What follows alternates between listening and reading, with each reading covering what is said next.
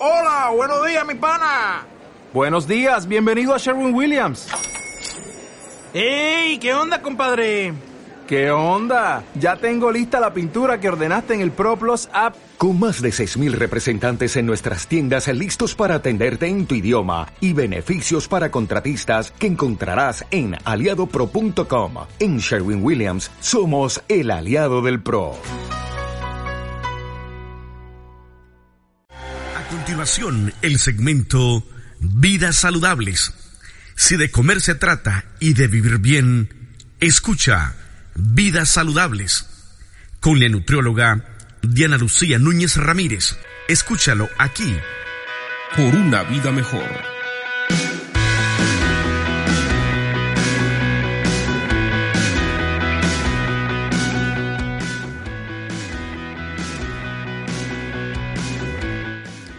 ¿Qué tal amigos? Bueno, como ya lo mencioné, el día de hoy vamos a hablar acerca del estreñimiento. Y bueno, quiero decirles que el estreñimiento no es una enfermedad, en realidad es un síntoma. Y es muy común, sobre todo aquí en nuestra zona occidente. Eh, aproximadamente en México el 12% de la población padece este síntoma, que bueno, es más que nada frecuente en las mujeres y en personas que a partir de los 65 años, bueno, sea hombre o sea mujer, también es muy, muy frecuente. Y sabes, eh, ¿cómo vamos a poder decir que una persona tiene estreñimiento? Bueno, cuando va al baño, cuando mucho, dos veces por semana. Entonces, si vas una vez por semana o dos veces por semana, ya se considera estreñimiento. Ya a partir de tres días por semana o tres veces por semana, ya podemos decir que es algo más normal. Ahora, quiero decir que el estreñimiento va a variar dependiendo de la persona. O sea, habrá personas que a lo mejor van todos los días, o sea, todos los días con regularidad van al baño. Habrá quienes digan, no, yo voy un día sí, un día no. Pero si van un día sí y un día no y no tienen ningún problema, vamos, que no sea difícil, entonces pues podemos decir que la persona no tiene estreñimiento. Y una de las causas justamente que provoca el estreñimiento es esa continencia de ir al baño. Muchas veces somos personas que vamos y venimos, que trabajamos, que tenemos miles de ocupaciones y entonces cuando llega ese deseo de ir al baño lo reprimimos, decimos no tengo tiempo, en otro lugar, aquí no es apropiado. Entonces ese reprimir el, el deseo de ir al baño también causa ese estreñimiento. O sea, estamos enseñando a nuestro cuerpo a que ni siquiera nos tiene que dar la señal para ir al baño. Entonces, es necesario no reprimir esta señal. También una dieta inadecuada va a favorecer el estreñimiento. Una persona que a lo mejor come muchísima carne, pero que nunca come verduras porque no le gustan, entonces es muy probable que desarrolle el estreñimiento. Una persona que no realiza actividad física, que no realiza ejercicio, vamos, aunque no realizar ejercicio, pero que si todo el día se está moviendo, si todo es una, por ejemplo, una ama de casa, van y vienen, o sea, todo el día están de manera activa. Pero si es una persona que trabaja en oficina y que pasa la mayor parte del tiempo sentada, entonces también es muy probable que desarrolle el estreñimiento.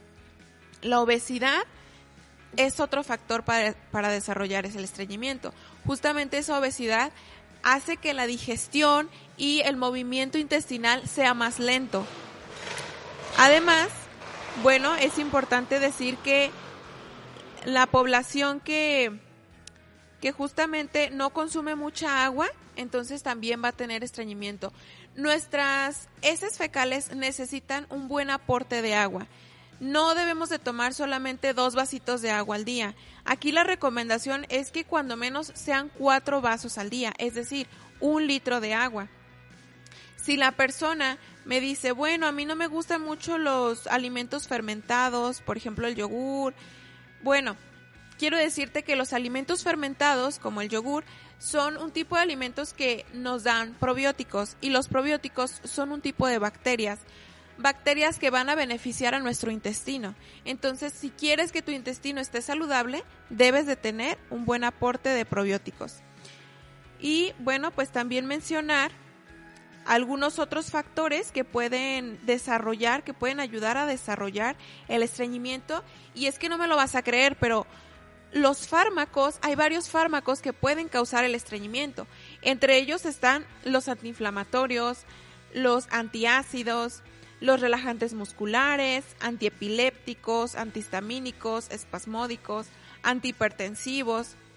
Muchas enfermedades también lo pueden causar, por ejemplo, la anorexia nerviosa, la diabetes, el hipotiroidismo, insuficiencia cardíaca, insuficiencia renal, la deshidratación, obviamente, enfermedades de Parkinson, esclerosis múltiple, entre muchas otras. Y bueno, pues también algunas enfermedades del aparato digestivo como el síndrome de intestino irritable, que muchas veces a lo mejor lo habrás experimentado y este síndrome hay días en los que la persona pueda tener diarrea y otros días en los que pueda tener estreñimiento. En realidad la persona no tiene una buena salud intestinal. Y quiero decirte también que sí se puede prevenir el estreñimiento.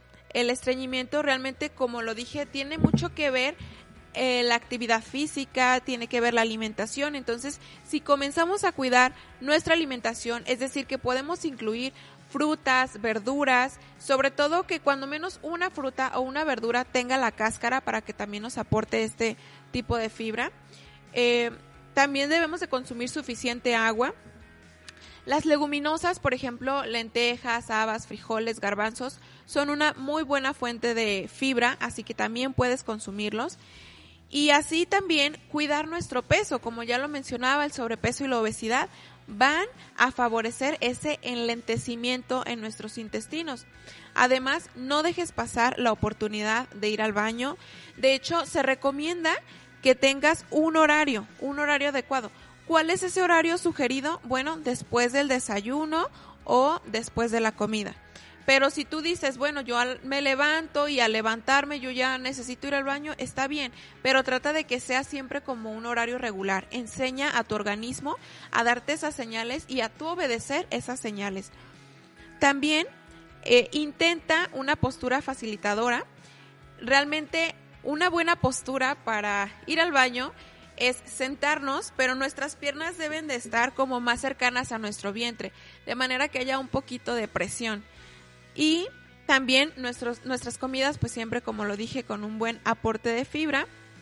Tratar de que las cenas no sean muy abundantes, sino que sea algo más ligero. Y pues ahora sí que mantener un estilo de vida saludable, no buscar consumir demasiadas grasas, sino que sea alimentos más naturales. Así que si tú quieres saber más acerca del estreñimiento, acerca de, de qué puedo hacer yo en mi caso muy particular, cuál es la recomendación de fibra para mí, bueno, entonces te invito a que me contactes al 3312 06 98 10. También me puedes encontrar en mis redes sociales en la página de Nutrición DL. Nos escuchamos en la próxima.